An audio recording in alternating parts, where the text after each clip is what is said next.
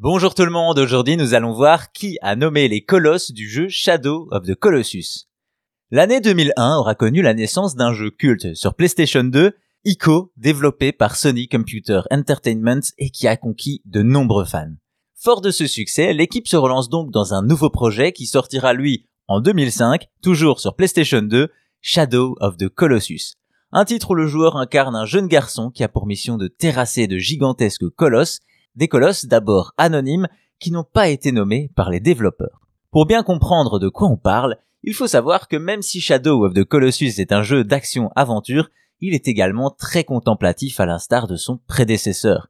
C'est ce mélange des genres couplé à une excellente réalisation qui élèveront le titre au rang de chef-d'œuvre absolu. Dans cette aventure, on explore de vastes zones, principalement en silence et avec peu de personnages et de dialogues. Ils ne sont en effet que 5, sans compter les colosses, Wander, le héros, mais aussi Agro, son destrier, Mono, Dormine et le seigneur Aemon, et la liste des noms s'arrête là.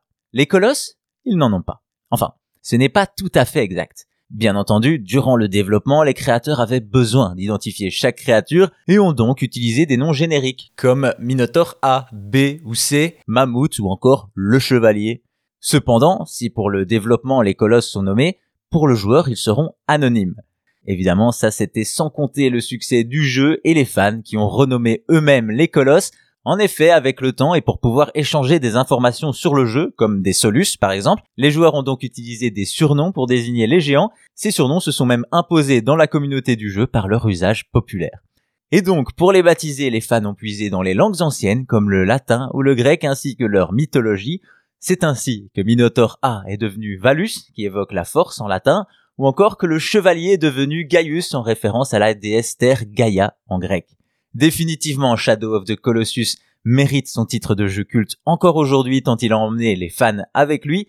Le titre a d'ailleurs été réédité sur PlayStation 3 et PlayStation 4 dans des versions remasterisées, un bon moyen de rencontrer à nouveau ces colosses légendaires.